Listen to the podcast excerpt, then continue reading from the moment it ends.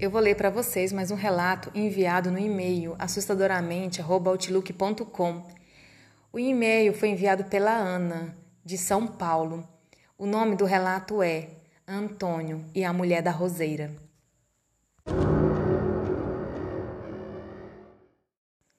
Olá, Daniela, tudo bem? Meu nome é Ana e eu sou de São Paulo. Descobri seu podcast recentemente e me animei a contar umas coisas aqui de casa.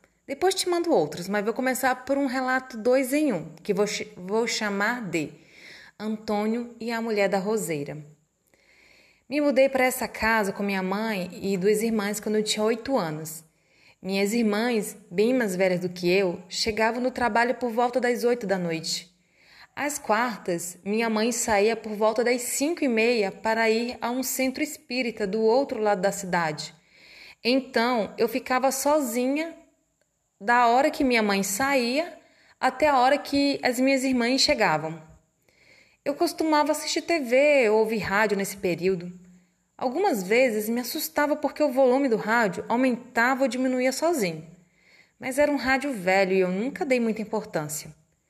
O que me incomodava mais era que eu tinha a impressão de que alguém me observava, observava pelo vidro da porta da cozinha e toda vez que eu entrava no quarto da minha mãe sozinha, eu sentia uma tristeza muito grande e vontade de chorar.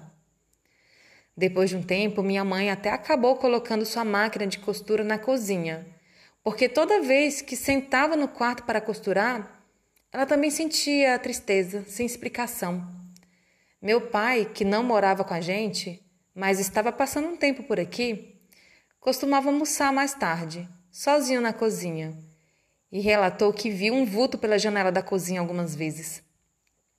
Meu tio, Adão, veio nos visitar num dia de semana e ficou por jantar para poder ver minhas irmãs também. Após o jantar, minha mãe me mandou lavar a louça e ela, meu tio, minha irmã foram para a sala. Logo que comecei a lavar a louça, senti que estava sendo observada. Mas olhei e não tinha ninguém na porta. Fechei o vidro e voltei para a pia. A sensação continuou e estava muito mais forte do que das outras vezes. Parei um pouco e fui para a sala assustada. Tio Adão percebeu que eu não estava bem, mas falei que não era nada. Minha mãe me falou para voltar para a cozinha e terminar logo de lavar a louça. Eu voltei, mas o medo se tornou tão grande que não consegui ficar na cozinha muito mais tempo. Voltei chorando para a sala e contei a todos o que estava acontecendo. Minha irmã ficou bem assustada e meu tio ficou conversando com ela para acalmá-la. Minha mãe me fez voltar com ela para a cozinha e me mostrou que não havia ninguém na porta.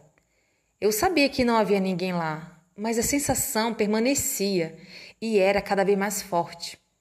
Minha mãe me pediu para sentar numa cadeira que ela colocou de frente para a porta e me pediu para fechar os olhos. Estava com muito medo, mas fiz o que ela me pediu.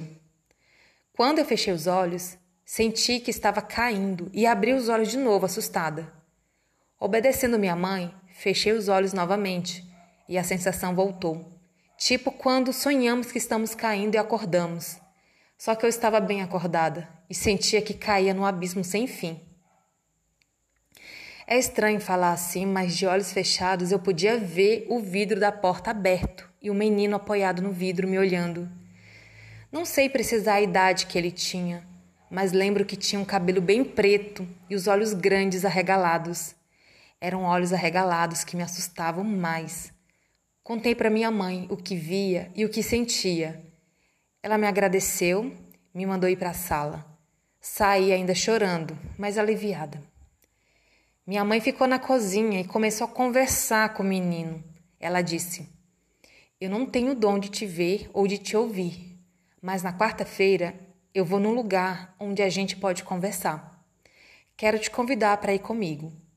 Depois fez uma, fez uma oração e voltou para a sala. Na quarta, antes de sair para o centro espírita, ela foi conversar com o menino novamente. Estou indo para o lugar que eu te falei, venha comigo.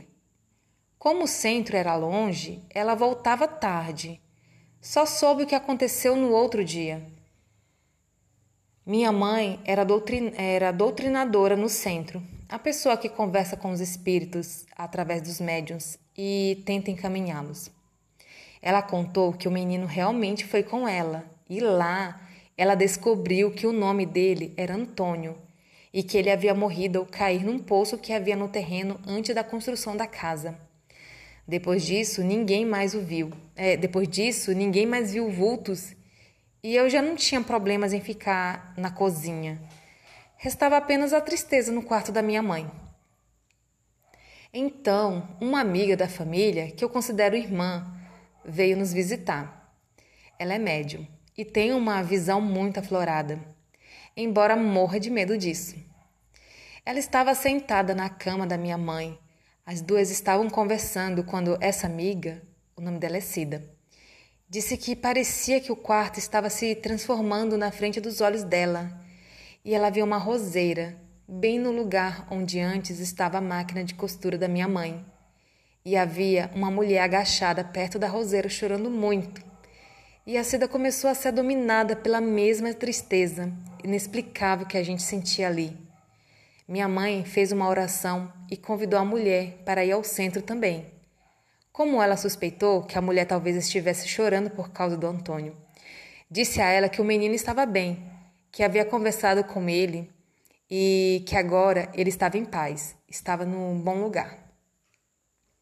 A mulher da roseira não foi ao centro, então não soubemos, é, não soubemos outros detalhes, mas certamente ela foi embora da, é, embora da casa, pois depois disso nunca mais nos sentimos tristes ao entrar no quarto.